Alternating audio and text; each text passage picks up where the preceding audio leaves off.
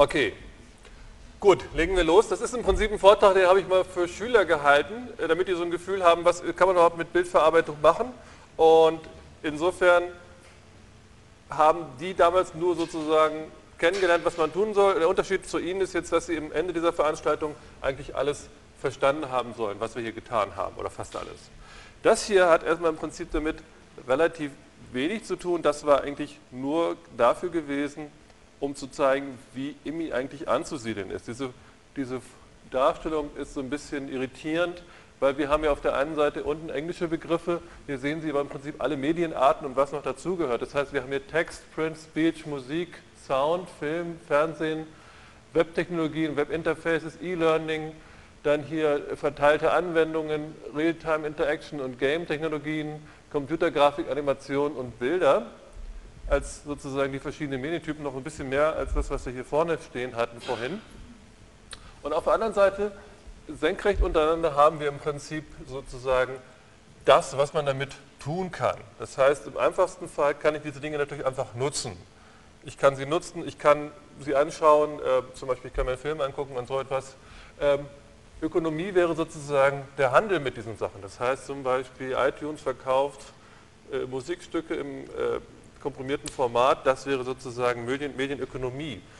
Um sie sozusagen zu verkaufen oder woanders hinzubekommen, muss ich sie unter Umständen verteilen, muss ich sie distribuieren. Das wäre die dritte Zeile. Wenn ich ein bestimmtes Gerät habe und dieses Gerät kann ein Format, aber das andere nicht, muss ich im Prinzip eine Konversion durchführen. Ich muss von dem einen Format in das andere Format kommen ich muss natürlich solche Medien unter Umständen auch noch aufhübschen, verändern, gestalten. Das ist der nächste Punkt. Wenn ich ähm, Programme entwickle, die mit solchen Systemen umgebe, muss ich die natürlich konzipieren. Ich muss sie produzieren. Ich muss im Prinzip sehr viel wissen, wie manipuliere ich letztendlich meine, meine Daten, meine Mediendaten. Und für all diese Sachen brauche ich natürlich auch Algorithmen, damit ich weiß, wie das Ganze funktioniert, was ich da tun möchte. Wir hatten vorhin das Beispiel, ich möchte meinetwegen ein Video kleiner machen das kann ich als Wunsch ja erstmal so formulieren, aber ich muss natürlich letztendlich dafür den Algorithmus haben oder zumindest das Programm, was mir das erzeugt. Und ich habe jetzt mit den verschiedenen Farben hier einfach mal dargestellt, wie sehen wir eigentlich sozusagen das Wissensniveau unserer IMI-Studenten idealerweise. Das ist sozusagen unter uns Professoren abgestimmt, gerade im Hinsicht auch auf den Master, dass wir sagen, wo soll eigentlich der Master im Prinzip von seinem Schwerpunkt mal hin. Insofern bedeutet dieses helle Gelb, dass da einfach so Basiskenntnisse da sind, dass man es macht. Gelb bedeutet Grundwissen und Anwendung, dass man sozusagen damit gut umgehen kann. Ähm, Orange bedeutet, dass es letztendlich wichtig ist und dass wir mit verstärkt umgehen. Und Rot bedeutet eigentlich, das soll der Schwerpunkt sein und damit wollen wir eine intensive Auseinandersetzung betreiben. Und insofern sehen Sie also hier unten die rechte Ecke, das ist sozusagen das, wo wir idealerweise halt das Know-how dieser Emis sehen. Und das ist sozusagen, wenn Sie jetzt in gewisser Weise vielleicht äh, die unteren beiden Zeilen sehen, äh, die rot sind und orange noch so ein bisschen, ähm, das ist genau das, was wir hier in der Veranstaltung machen wollen. Das sozusagen nur als Hintergrund. Gut, ich will Ihnen ganz klein bisschen was jetzt heute schon erzählen über was, was digitale Bilder sind was der Unterschied zwischen Bild B und Bildverarbeitung ist, weil da geht es oft schwer durcheinander. Ein paar Bereiche vorstellen, wo man die digitale Bildverarbeitung verwendet. Und dann will ich Ihnen eigentlich so elementare Techniken erzählen, die man dort verwenden kann. Und am Ende will ich Ihnen noch ein paar komplexere Beispiele zeigen, die wir jetzt hier nicht verhandeln werden im Unterricht, aber teilweise eben erklären werden, wo so etwas verwendet wird.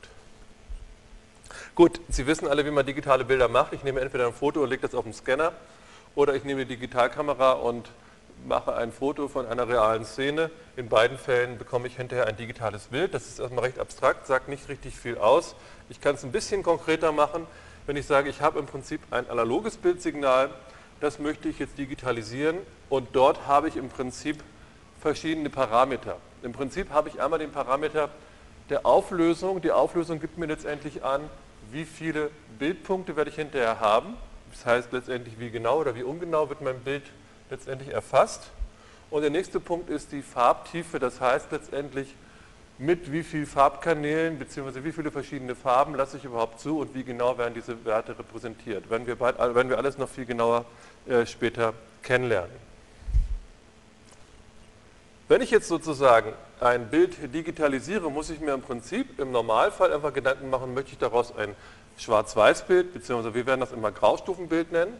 In dem Fall hätte ich nur einen Helligkeitskanal oder ein Farbbild machen. Hinter einem Farbbild verbirgt sich, warum das so ist, werden wir auch noch kennenlernen, immer, verbergen sich immer drei Kanäle. Ein Rotkanal, ein Grünkanal und ein Blaukanal. Auch das ist wahrscheinlich für die meisten von Ihnen nicht neu. Das hängt damit zusammen, wie unser Auge funktioniert. Das werden wir nächste Vorlesung ausführlicher behandeln. Wenn ich jetzt sozusagen mir so ein Bild genau angucke, dann kann ich das im Prinzip wie eine zweidimensionale Funktion eigentlich mir vorstellen. Das heißt, ich habe jetzt hier mal ein Bild dargestellt und da sehen Sie jetzt hier oben die linke Ecke. Hier haben wir so ein paar kleine Pixel, die kann man hier auch erkennen. Und wenn ich mir das sozusagen als x-Achse denke und das hier unten als y-Achse, dann könnte ich natürlich auch einfach diese Werte jetzt hier entsprechend eintragen. Nehmen wir mal an, das wäre die Helligkeit 128, dann nehmen wir 130, 135. Sie sehen, es wird also leicht heller. Die nächste Zeile ist ein bisschen heller, das sieht man hier auch im Bild und so weiter. Das heißt, insofern habe ich jetzt hier eine, einen Helligkeitswert oder wir sagen auch einen Luminanzwert und dieser Luminanzwert hängt natürlich einfach von dem Ort des Pixels ab. Das heißt, ich habe also ein, jeder Pixel hat eine x- und eine y-Koordinate und an dieser Stelle, wenn x gleich 1 ist und y gleich 1 ist, wenn ich bei 0 anfange, dann hätte ich zum Beispiel diese Luminanz von 177. So, ähm, das kann ich mir im Prinzip wie so eine Art Höhenlandschaft auch vorstellen. Das heißt, zu jeder Koordinate gibt es im Prinzip jetzt eine Helligkeit, die kann ich aber auch als Höhe darstellen. Das würde ich Ihnen kurz zeigen. Ich hier mal drauf drücke, das aussehen könnte. Was ich jetzt mache, ich drehe sozusagen dieses Bild und Sie sehen jetzt sozusagen, dass diese Helligkeit als Höhe interpretiert wird. Das sieht jetzt hier so ein bisschen komisch aus. Ich könnte das auch sozusagen ausmalen nach unten und mit ein bisschen Lichteffall versehen, versehen würden. Und dann sehen Sie im Prinzip, dass so ein Bild eigentlich nichts anderes als so eine Art Landschaft ist. Ich lasse das gerade nochmal laufen, dass Sie es nochmal sehen können.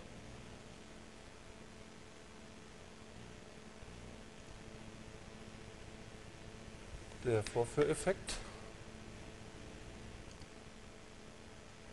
will nicht nochmal laufen, warum auch immer. Okay, egal. Ähm, wenn ich jetzt ein Farbbild habe, dann gilt natürlich im Prinzip genau das Gleiche. Das heißt, bloß, da habe ich jetzt im Prinzip nicht eine Höhenlandschaft, sondern drei Höhenlandschaften. Das ist ein bisschen schwieriger zu visualisieren, ich zeige es Ihnen trotzdem mal.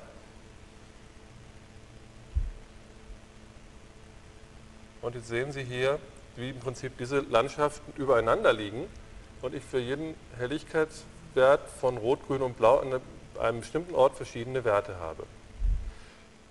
So.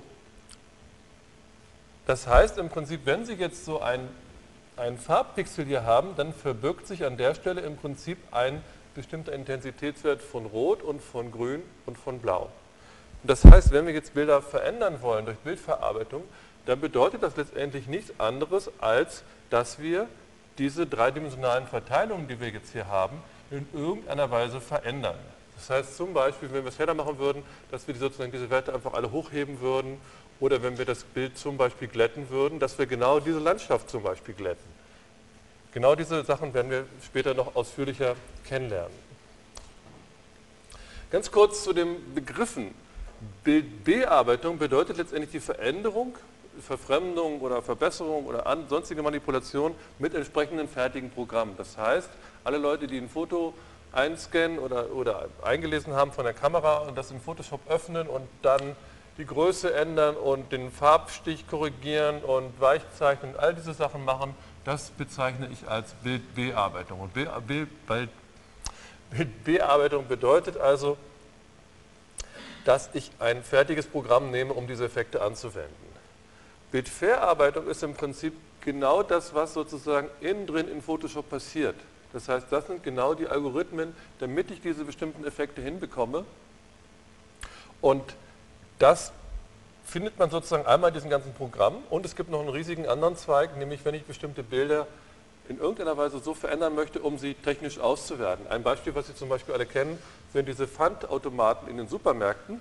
Da drin steckt eine Kamera und dann wird ein Foto gemacht von der Foto gemacht von, dem, von der Flasche, die da drin liegt. Und dann werden diverse Operationen gemacht, um festzustellen, ist die Flasche heile, ist die Flasche eine Flasche, die auch von dem Supermarkt zurückgenommen wird. Und wenn ja, wird da die Flasche reingelesen und wenn nein, wird die Flasche wieder zurückgegeben. Das werden Sie alle kennen. Dahinter steckt nichts anderes als relativ viel Bildverarbeitung. Also, was kann man mit, mit Bildverarbeitung machen? Man kann natürlich Bilder in gewisser Weise verbessern. Ich habe das mal in Gänsefüßchen geschrieben, weil das natürlich immer subjektiv ist, wann ist ein Bild besser als ein anderes. Ich kann damit Bilder aber auch retuschieren und, und restaurieren.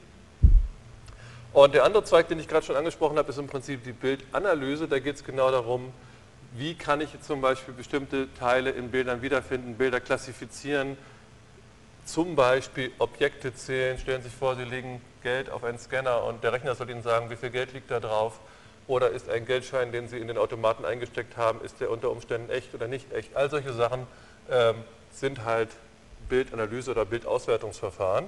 Und dann gibt es im Prinzip auch noch einen relativ großen Bereich, der erst in den letzten Jahren so dazugekommen ist, wo es darum geht, dass man auch so ein bisschen versucht, Bilder zu verstehen, wer zu viel gesagt hat, zumindest zu klassifizieren zu, teilweise zu erkennen oder auch Bilder zum Beispiel zu sortieren oder, oder ähm, von, sinnvoll zu ordnen.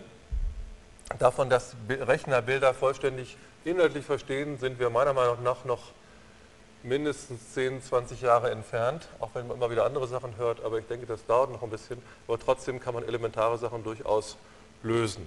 Und ich will Ihnen jetzt einfach so ein paar Beispiele zeigen und auch so ein paar Schritte, ähm, die man dafür braucht. Das heißt, wenn ich jetzt sozusagen verstanden habe, was ein digitales Bild ist, dass es letztendlich nichts anderes ist als sozusagen eine große Matrix, in der entweder einzelne Werte bzw.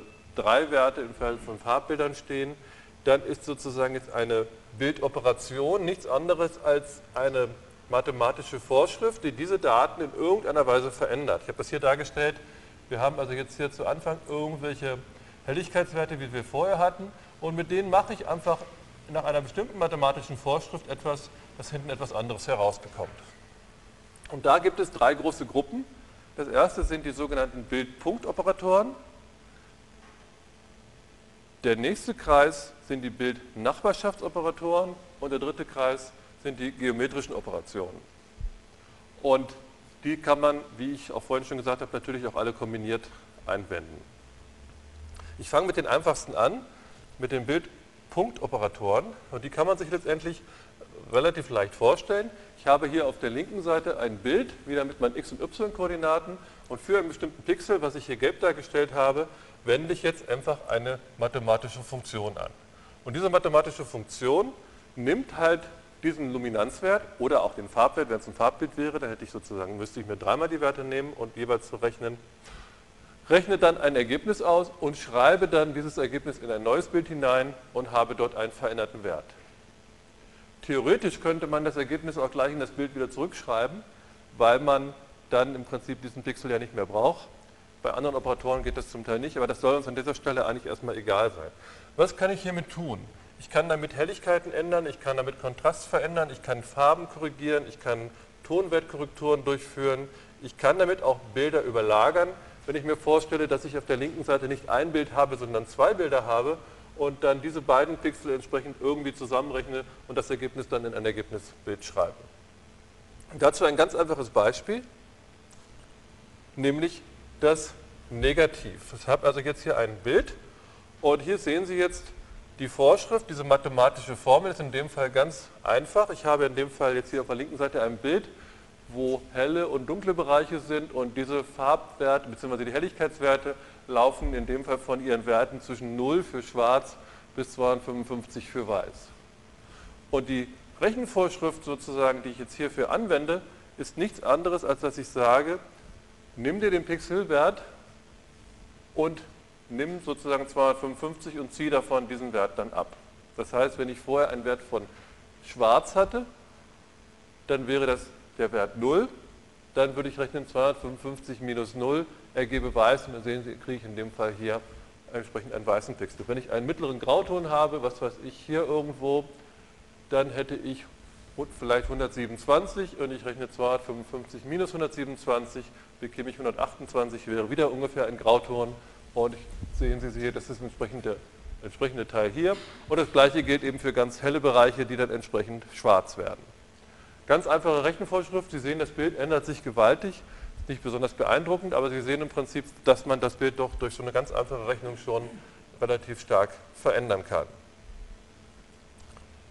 Ähm, solche Sachen kann man natürlich komplizierter machen. Und jetzt hier ist einfach mal ein kleines Beispiel, was halt zeigt, was man damit ähm, weitertreiben kann. Hier sehen Sie ein Bild, das hat die Eigenschaft, dass es erstens relativ dunkel ist, zweitens hat es wenig Kontrast und außerdem ist es dummerweise noch so, dass der Kontrast im Bild auch noch unterschiedlich ist. Das heißt, im oberen, im oberen Bereich haben wir fast überhaupt, können wir fast überhaupt nichts mehr erkennen und im unteren Bereich ist noch so ein bisschen Struktur da. Das heißt, ich muss in dem Fall, wenn das überall konstant wäre, dann könnte ich sozusagen einfach überall gleichmäßig heller machen. Aber wenn überall der Kontrast gleich schlecht wäre, könnte ich über den Kontrast verstärken. Geht aber nicht. In dem Fall müsste ich es sogar so machen, dass ich sozusagen mir anschaue, wie sieht es mit der Helligkeit und mit dem Kontrast in diesem Bereich aus und würde dann abhängig von den Werten, die ich dann berechnet habe, oben und unten im Bild andere Sachen machen. Wenn ich das richtig geschickt mache, kann ich aus diesem Bild durchaus wieder dieses Bild erzeugen. Das geht zum Beispiel jetzt mit Photoshop mit einem einfachen Befehl zum Beispiel schon mal nicht mehr. Ähm, da müsste man jetzt zumindest schon zwei Bilder verschieden bearbeiten und die entsprechend überlagern. Aber mit einer entsprechenden Software kann man das natürlich durchaus hinbekommen.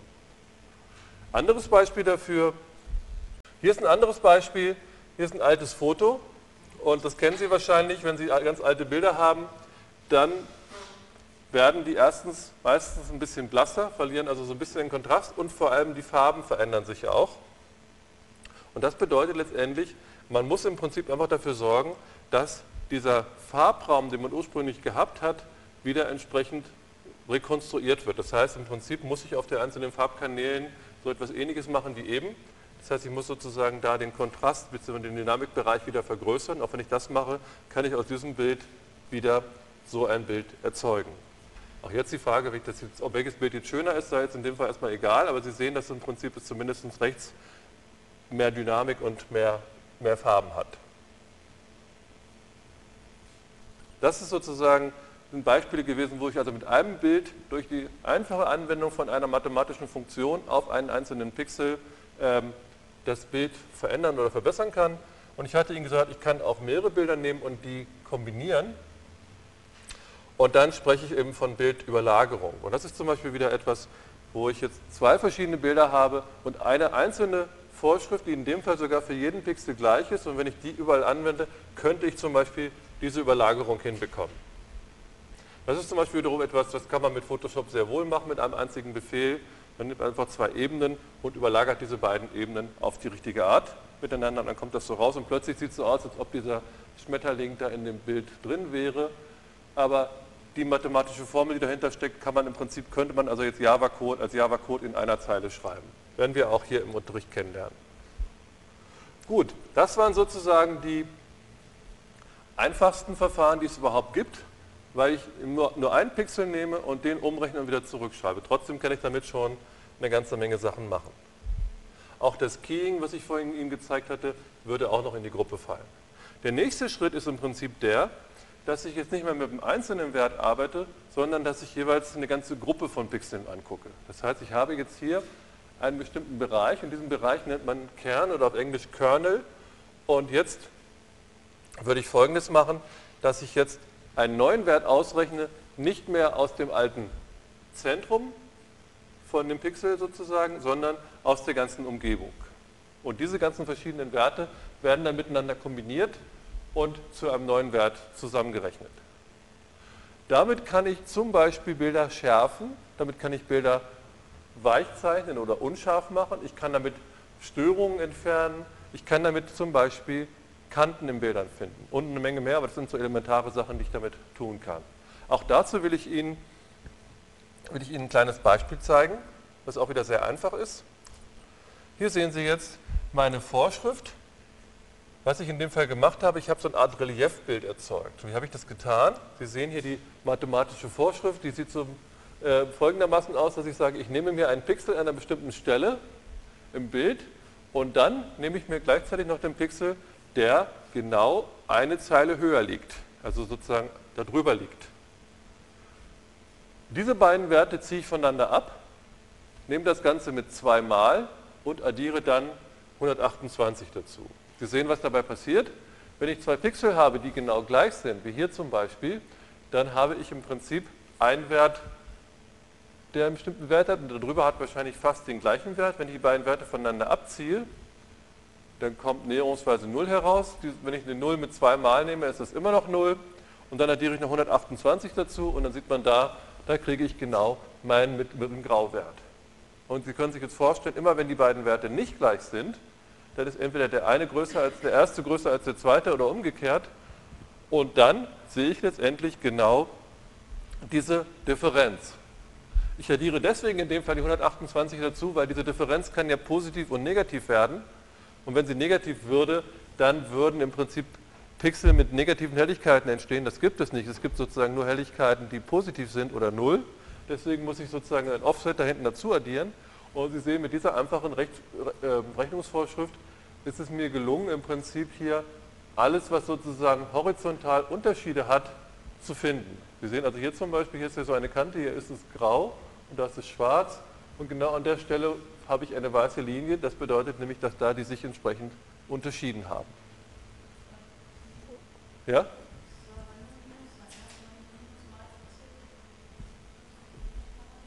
Achso, da ist noch ein Punkt. Es soll nur Minus sein. Ja, ich weiß nicht, warum da noch ein Punkt ist. Der ist Quatsch, ja. Also da steht Minus. Gut. Und Sie sehen schon, dass man also mit, können Sie sich vorstellen, wenn ich jetzt noch ein bisschen weiter treibe, dass ich auf die Art also zum Beispiel Kanten finden könnte, weil ich ja genau nur da, wo sich Pixel unterscheiden, überhaupt einen Wert bekomme, da wo die gleich sind, finde ich nichts. Das kann ich sozusagen so ein bisschen weiter treiben mit ein bisschen geschickteren Operationen. Und hier ist zum Beispiel eine Kiste. Und jetzt diese Kiste kann ich jetzt im Prinzip auch so einen ähnlichen Kantendetektionsoperator anwenden und würde in dem Fall diese Struktur bekommen. Ich würde also im Prinzip nur da, wo sich sozusagen die Pixel unterscheiden, einen Wert bekommen. Sie sehen jetzt hier habe ich jetzt keine positiven und negativen Kanten mehr, sondern einfach, es wird sozusagen weiß, wenn es sich verändert und es wird schwarz, wenn es sich nicht verändert. Das kriege ich zum Beispiel dadurch hin, indem ich die Differenz zum Beispiel quadrieren würde, dann wird sie immer positiv oder Absolutwert bilden würde, dann hätte ich sozusagen nur Werte, die null oder positiv werden könnten. So, und wenn ich das gemacht habe und dann zum Beispiel weiß, dass ich Kisten suche, dann könnte ich natürlich jetzt mit einem weiteren Programm, was sozusagen erwartet, dass dort immer eine Kiste ist und sozusagen auch weiß, äh, welcher Richtung die Kiste ungefähr steht und wo die Linien ungefähr sein müssten, ähm, weiterrechnen, um daraus schließlich letztendlich so eine Form zu extrahieren. Dazu brauche ich natürlich noch ein bisschen mehr Software, die dann ein bisschen mehr macht, aber Sie sehen sozusagen, um dieses Objekt auf der rechten Seite zu erzeugen, brauche ich auf jeden Fall möglichst dieses Zwischenergebnis, mit dem ich sozusagen schon mal erahnen kann, wo könnten denn da die Linien sein. Der letzte Schritt ist sozusagen nicht, so, nicht nicht automatisch und das ist sozusagen immer meistens solche Sachen sehr stark angepasst in das, was ich erwarte. Das Beispiel, was ich vorhin genannt hatte mit der Pfandflasche, wäre im Prinzip aber ähnlich. Das heißt, man könnte aus der Pfandflasche auch so ein Bild erzeugen, wo man im Prinzip so etwas hätte, wo man auch das Etikett noch sehen würde. Aber wenn man dann zum Beispiel nur den äußeren Rand suchen würde, könnte man zum Beispiel die Kontur von der Pfandflasche bestimmen und schauen, ob die Kontur ähnlich ist mit dem, was man sucht. Weiteres Beispiel, was ich hier habe, ist ähm, wenn Sie Bildstörungen haben.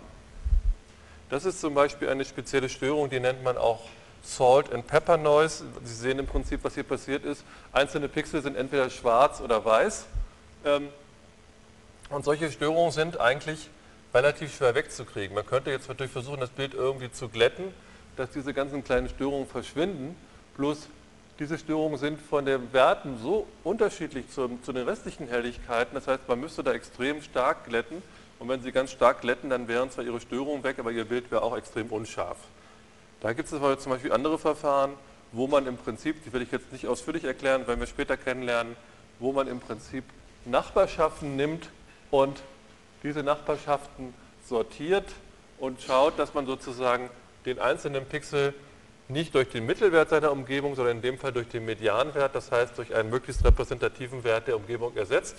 Und wenn man das dann macht, dann kann man daraus wieder dieses Bild erzeugen und Sie sehen, das ist weitestgehend scharf geblieben, das Bild, ähm, und die Störungen sind hier vollständig verschwunden. Auch das ist im Prinzip eine, eine spezielle Art der Filterung, was in dem Fall ein nicht-lineares Filter ist. Nicht-linear heißt in dem Fall einfach, man macht nicht überall das Gleiche, sondern man trifft sozusagen eine Entscheidung. So, damit sind wir eigentlich schon beim dritten Thema angekommen, nämlich den geometrischen Transformationen oder Operationen. Und die machen jetzt was anderes. Sie fassen sozusagen jetzt nicht die Werte von den Pixeln an, sondern sie verändern im Prinzip den Ort der Pixel. Und das kann ich natürlich global machen, dass ich im Prinzip einfach Größen ändere, dass ich ein Bild verkleinere oder vergrößere. Ich kann das aber auch lokal unterschiedlich machen. Und Sie sehen jetzt im Prinzip hier, ich könnte also ein gleichmäßiges Raster haben, so ein kariertes Raster hier, diese einzelnen Pixel, und ich könnte dafür sorgen, dass an bestimmten Stellen das Raster sich aufweitet und an anderen zusammenzieht. Und da muss ich im Prinzip nur dafür sorgen, wenn ich sozusagen ein neues Raster habe und ich möchte das entsprechend ausfüllen, dann müsste ich im Prinzip fragen, wenn ich jetzt in so einem aufgeweiteten Bereich bin, dann muss ich gucken, von wo sind die Werte eigentlich gekommen und müsste entsprechend diese Pixel dort an den entsprechenden Stellen richtig eintragen.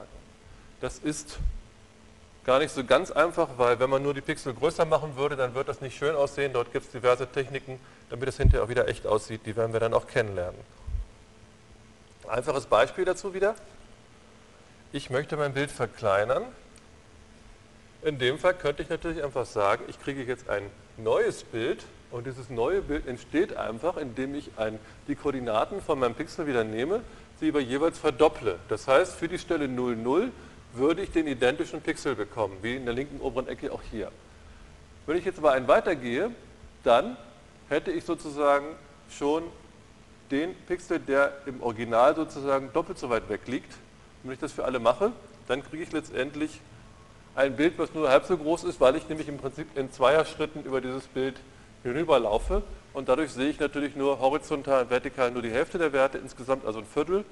Und wenn ich dann aufhöre sozusagen, wenn mein Bild auch zu Ende ist, würde ich in dem Fall ein Bild bekommen, was nur halb so groß ist. Auch das ist wieder sozusagen ein Trivialfall. Ähm, auch so macht man das im Prinzip später gar nicht, weil es nämlich da andere Probleme gibt, aber Sie können sich zumindest vorstellen, dass dadurch jetzt der Wert, äh, das Bild verändert wird. Das Besondere ist jetzt hier, das erkennen Sie daran, die ganze Zeit haben wir halt mit den Werten gearbeitet von den Pixeln, haben sozusagen Werte genommen und haben die irgendwie verändert. Jetzt lassen wir die Werte nicht so, wie sie sind, sondern wir arbeiten jetzt mit den Positionen. Und das sehen wir daran, dass wir halt jetzt nicht den Wert x und y nehmen, sondern zweimal x und zweimal y. Das wird übrigens jetzt auch schon in Kameras eingesetzt. Ich weiß nicht, ob Sie das kennen. Ähm, in den neuesten Hewlett-Packard-Kameras gibt es zum Beispiel eine sogenannte Slimming-Taste und damit kann man Leute dünn werden lassen. Das heißt, wenn man sich zu dick fühlt, kann man da auf den Knopf drücken und wird halt dünn gerechnet. Und jetzt kann jeder selber sagen, ob er das rechte schöner findet als das linke. Auf jeden Fall äh, passiert dabei Folgendes. Das sind halt die Bilder, die es auf der Webseite von HP gibt. Was wird da gemacht? Wir sehen also, so sah das Bild vorher aus so sieht es hinterher aus. Was wird in dem Fall gemacht? Das Bild wird einfach horizontal gestaucht. Es wird also etwas schmaler gemacht. Ich lege jetzt mal das andere Bild darüber und dann sehen Sie im Prinzip hier, wie das Ganze sozusagen einfach zusammengerutscht ist und schon kann man das als Multimedia-Message an seinen Freund schicken und der ist begeistert. Und ja, also über den Zweck und Sinn, über das will ich jetzt gar nicht diskutieren, aber Sie sehen, das ist genau eine Anwendung, wo eben eine geometrische Bildveränderung angewendet wird, um einen bestimmten optischen Effekt zu erzielen. So, und das kann ich dann noch weiter treiben, dass ich jetzt sozusagen, zuerst im ersten Beispiel habe ich das Bild verkleinert, da habe ich horizontal und vertikal die gleichen Operationen gemacht. Das nächste Beispiel war, dass ich das Bild nur horizontal etwas gestaucht habe und ich kann natürlich sagen, ich bringe die Topologie völlig durcheinander und gebe den Pixeln völlig neue Orte und dann könnte ich so ein, so ein Bild so etwas machen. Und Sie sehen, das sieht trotzdem organisch und echt aus. Letztendlich sind sozusagen aber nur die Orte der einzelnen Pixel geändert worden. Das Ganze nennt man dann auch Warping. Gut, ähm, das sind sozusagen jetzt eigentlich die drei Grundelemente gewesen, mit denen man alles machen kann. Die werden wir demnächst sehr ausführlich kennenlernen und wir werden auch kennenlernen, wie man sozusagen bestimmte Effekte, wenn man die vorhat, so von vornherein konzipiert und berechnet, dass man dann da auch zu in der Lage ist, den entsprechenden Programmcode zu schreiben, in unserem Fall halt den Java-Code. Ich will Ihnen jetzt noch ein paar weitere Beispiele zeigen. Ähm, zunächst erstmal ein Beispiel der Bildbearbeitung und dann äh, vollautomatische Verfahren, die man auch noch anwenden kann, eben um komplex, komplexere Beispiele zu generieren. Das hier ist zum Beispiel ein, ein Beispiel aus der Übung, die Sie auch machen werden, wo es darum geht, mit Photoshop ein Bild zu retuschieren. Sie sehen, das liegt jetzt hier schief auf dem Scanner und dieses Bild hat auch wenig Kontrast upsa, und hat auch unter Umständen Farbe, Farbbereiche, die nicht richtig gefallen, die man ändern möchte. Auch dieser Masten soll vielleicht weg. Das heißt, das sind alles Sachen, die kann man im Prinzip mit der Hand in Photoshop relativ leicht erzielen. Die Techniken, die dabei eingesetzt werden, sind aber genau die, die wir gerade kennengelernt haben. Dann könnt ihr aus diesem Bild zum Beispiel das hier machen. Sie sehen, der eine Masten ist weg, die Plane hier unten ist umgefärbt worden, dieser Bereich hier ist ein bisschen leuchtender geworden, die Kulisse ist, ähm, hat mehr Sättigung und ist auch ein bisschen dynamischer geworden und der Himmel ist ein ganz anderer. Das Boot ist verschwunden und das Flugzeug ist neu. Das sind alles Sachen, die eigentlich sehr schnell zu machen sind heutzutage. Anderes Beispiel, äh, was ein bisschen schwieriger ist, hier ist jetzt einfach mal ein Gesicht. Wenn ich so ein Foto verändere, dann ist es sehr schwer zu erkennen, ob das echt ist oder nicht ist, weil man nicht genau weiß, wie das Original wirklich aussah. Wohingegen bei so einem Foto ist das ein bisschen schwieriger, weil wenn das nicht mehr unseren Erwartungswerten entspricht, wir haben genaue Vorstellungen, wie muss eine Gesichtsfarbe sein, wie muss eine Gesichtsform sein und wenn dies nur ein bisschen falsch ist, sehen wir das als Mensch eigentlich sehr schnell. Und insofern werden wir auch in einem Teil in der Übung ein bisschen lernen, wie man Gesichter retuschiert und so, dass es relativ echt aussieht. Und insofern war die Aufgabe in diesem Fall gewesen, zu versuchen, aus diesem, aus diesem Bild einen jüngeren Mann zu erzeugen. Und er sah in dem Fall dann so aus. Und Sie sehen, das sieht doch relativ echt noch aus. Es gibt so ein paar kleine Farbflecken da drauf, die so ein bisschen störend sind, aber sonst insgesamt sieht er doch recht, recht echt aus. Und das können Sie sich also auch, daran können Sie sich auch versuchen in der Übung. Ich glaube, das ist die dritte Übung, die wir machen. Gut, so viel zum Thema ähm, Bildbearbeitung, wo diese Effekte eingesetzt werden. Jetzt so ein paar vollautomatische Beispiele noch. Was Sie hier sehen, ist im Prinzip so eine CT-Aufnahme, wo man mit Computertomographie praktisch verschiedene Schichten von einem Kopf aufgenommen hat. Diese Daten werden häufig in zwei verschiedenen Arten dargestellt. Entweder als so eine Art Collage, wo man die ganzen Schichten nebeneinander setzt und der Mediziner kann dann da bei geeigneter Vergrößerung bestimmte Sachen erkennen. Oder was man häufig auch hat, dass man, wie gesagt, Sie sehen hier, das ist wieder so ein Stack jetzt, so als so ein Film, wo ich sozusagen durchlaufen kann. Wenn ich das gerade mal mache hier, dann sehen Sie jetzt im Prinzip, wie sich das Ganze jetzt hier bewegt. Und man kann so ein bisschen erahnen, was dort vielleicht gewesen ist. Jetzt haben wir gerade die Schädeldecke verlassen am Ende. Und das sind natürlich Informationen, für die, die, für den Mediziner relativ wichtig sind, um bestimmte Diagnosen zu erstellen. Ähm, die Frage ist jetzt ja auch hier, kann man nicht unter Umständen durch geschickte mathematische Methoden aus diesen Daten, die man hier hat, noch mehr rausholen? Und eine einfache Sache, die man jetzt tun könnte, ist, wäre jetzt zu sagen, wenn ich diese Daten habe, warum soll ich die nur von vorn nach hinten gucken? Ich könnte mir die ja auch in einem beliebigen Winkel angucken. Letztendlich bedeutet das nichts anderes. Ich habe hier schon mal so zwei Sachen dargestellt. Da oben sehen Sie die Ansicht, wie wir gerade gesehen haben. Hier wäre mal, wie das Ganze aussehen würde, wenn ich es von vorne bzw. von der Seite sehen würde. Und ich könnte natürlich auch sagen, ich möchte das Ganze in einem beliebigen Winkel sehen. Was muss ich dazu machen? Letztendlich bedeutet das nichts anderes als zwei Techniken, die wir gerade kennengelernt haben, einzuwenden. Das erste wäre nämlich sozusagen eine geometrische Transformation. Ich muss sozusagen dafür sorgen, dass wenn ich jetzt meine Volumendaten schräg drehen würde zum Beispiel, dann wechseln ja alle Pixel letztendlich nicht einfach ihre Position. Und dann muss ich natürlich dafür sorgen, dass ich dann die Werte richtig zusammenrechne. Das heißt, wenn ich verschiedene Bilder übereinander habe, muss ich mir unter, Umständen überlegen, was soll transparent werden, was soll opak sein, also wo kann ich, wo ich durchgucken und wo nicht. Und insofern sehen Sie jetzt hier im Prinzip genau, ja, das ist ein Beispiel, wo wir genau alle drei, Effekte, alle drei Effekte, die wir kennengelernt haben, gerade zusammen haben. Wir haben also eine geometrische Änderung, weil die Pixel ändern ihre Position. Wir haben eine Filterung, weil wir auch Zwischenwerte ausrechnen müssen. Dann müssen wir die Zwischenwerte ausrechnen aus der Umgebung. Und wir haben eine Helligkeitsüberlagerung, weil wir verschiedene, verschiedene Ebenen haben, die wir geschickt zusammenrechnen müssen. Und wenn wir das dann tun, dann kommt zum Beispiel so etwas hier raus. Das ist auch wieder so ein kleines Image-J-Plugin, was ich geschrieben habe. Das ist genau die Ansicht, die wir gerade eben gesehen haben. Ich könnte jetzt aber einfach das Ganze nehmen und natürlich im Raum beliebig drehen und kriege dadurch natürlich dann ganz andere Ansichten, die ich vorher nicht gehabt habe und habe aber genau sozusagen die Techniken angewendet, die ich Ihnen gerade erklärt habe. Oder das heißt erklärt, kurz erzählt habe.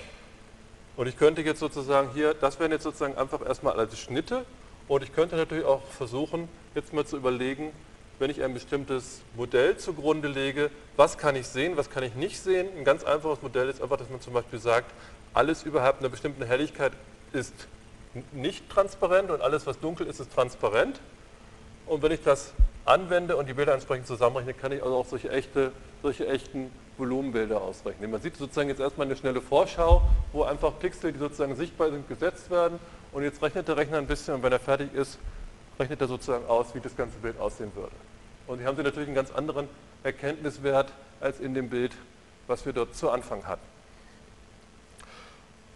Gut, das ist sozusagen jetzt sozusagen ein Beispiel, wo ich eben mit Volumendaten, mit genau diesen Operationen völlig neue Bilder erzeugen konnte, die ich vorher gar nicht gehabt habe. Ähm, eine weitere Sache, ähm, in dem Fall als Beispiel, wie ich mit Bildverarbeitung Bilder schützen kann. Sie kennen alle das Problem, Sie haben ein schönes Foto gemacht und Sie wollen unter Umständen nicht, dass das irgendjemand anders als seins ausgibt. Sie wollen es vielleicht eine Zeitung verkaufen und Sie wollen in irgendeiner Weise sicherstellen, dass dieses Foto auch von Ihnen ist.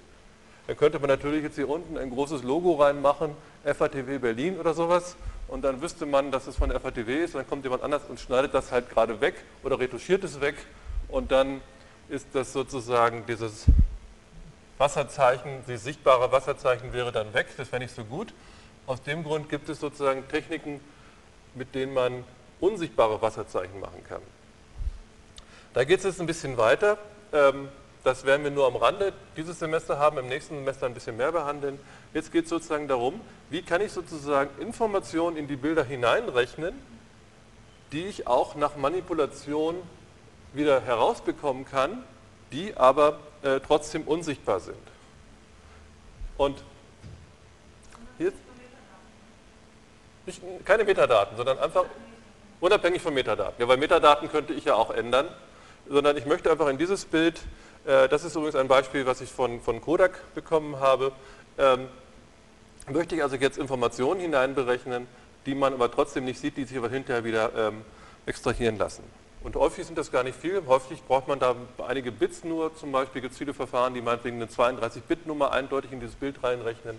Und das funktioniert im Folgenden so, dass man eigentlich diese, diese Bilddaten in einen anderen mathematischen Raum transformiert und da sozusagen an prägnanten Stellen, die man eigentlich nicht sehen kann, Informationen reinrechnet und dann wieder in den sichtbaren Bereich zurücktransformiert. Das werden wir im nächsten Semester kennenlernen unter dem Themenbereich Transformationskodierung. Wenn ich das mache, kann ich also dieses Bild sehr, sehr stark schützen. Und hier sind jetzt einfach mal zwei Beispiele, was man mit diesem Bild machen kann. Ich könnte zum Beispiel das Bild völlig verrauschen und ich könnte darauf auch noch mit so einem Farbstift rummalen und selbst aus diesem Bild würde man diese 32 Bit noch eindeutig wieder zurückrechnen können. Auch wenn ich jetzt noch einen Ausschnitt gemacht hätte, könnte man das Ganze wieder rekonstruieren. Das ist sozusagen so ein großer Bereich des Watermarkings, wo man halt äh, zeigen möchte, dass bestimmte Bilddaten eben jemand gehören. Ein Problem gibt es dabei allerdings, weil im Prinzip können auch verschiedene Leute verschiedene Watermarkings in die Bilder reinrechnen und jeder kann immer noch behaupten, mein Watermark ist da drin und der andere kann sagen, meins ist aber auch drin. Aber im Prinzip kann man ähm, da Sachen schützen. Ein Bereich, wo das auch gerade ganz akut ist, ist, dass man sich überlegt, ob bei den digitalen Kinos, die es demnächst ergeben wird, wo man im Prinzip nur noch einen digitalen Stream abspielen lässt, wo es aber Leute gibt, die im Prinzip dann schon, bevor es die DVD gibt, im Kino diese Filme abfilmen, dass man da zum Beispiel unsichtbare Informationen reinbringt, welches Kino war das, welche Uhrzeit, dass man zumindest dann äh, rauskriegen kann, welches Kino ist sozusagen schuld daran, ähm, dass dieser Film geklaut worden ist. Und das kann man genau mit diesen Watermarking-Techniken machen. Okay, und dann noch ein letztes Beispiel möchte ich Ihnen noch zeigen, als Einstieg sozusagen in diese ganze Veranstaltung für heute. Äh, das ist so ein bisschen mein persönliches Hobby, mit dem ich mich gerade befasse. Es gibt ja die Problematik, dass heutzutage aufgrund der digitalen Kameras kann man im Prinzip ja Digitalfotos fast ohne Preis machen, solange man sie nicht abzieht. Ähm, und das führt eben einfach dazu, dass man eigentlich auch fast keine Bilder mehr löscht. Man knipst wild drauf los und wenn es nicht völlig schwarz oder völlig unscharf ist, wird fast alles aufgehoben und schnell sind die Festplatten voll mit tausenden von Bildern. Und wenn man dann ein bestimmtes Bild wieder suchen möchte oder wiederfinden möchte, dann ist das unter Umständen relativ schwierig. Und da kann man jetzt im Prinzip auch mit Techniken der Bildverarbeitung versuchen, elementare Merkmale aus den Bildern herauszurechnen. Ich habe hier gerade mal so eine große Sammlung, das ist gar nicht so viel, ich glaube, das sind jetzt hier 300 Bilder oder sowas, die sind jetzt noch relativ ähnlich, ähm, aber Sie sehen schon, das ist jetzt sozusagen ungefähr die Grenze von dem, was man überhaupt noch so wahrnehmen kann. Wenn ich Ihnen jetzt 2000 Bilder hier zeigen würde, dann würden Sie nichts mehr erkennen.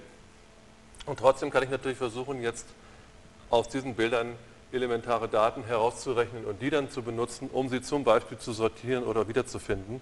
Und das ist jetzt in diesem Beispiel mal gemacht worden. Hier ist einfach versucht worden, das ist jetzt auch vollautomatisch, dass diese Daten jetzt einfach aufgrund ihrer Ähnlichkeit äh, angeordnet worden sind. Wen das interessiert, es gibt dazu auch ein richtiges Programm inzwischen. Ähm, das können Sie über meine Homepage auch runterladen. Da wird es demnächst auch eine neue Version geben. Wer da Lust hat zu testen, kann das auch gerne tun. Äh, das Programm heißt Image Sorter und damit kann man aus seiner eigenen Festplatten nach, nach Bildern durchsortieren ähm, und versuchen, bestimmte Bilder wiederzufinden. Gut, das ist sozusagen jetzt auch schon das, das ist übrigens die Webseite von unserem Kompetenzzentrum. Es gibt so ein Kompetenzzentrum hier, wo wir mit verschiedenen Professoren gemeinsam versuchen, bestimmte Forschungsbereiche abzudecken. Und da kann man unter anderem auch dieses Image Sorter Programm herunterladen. Ich danke Ihnen erstmal.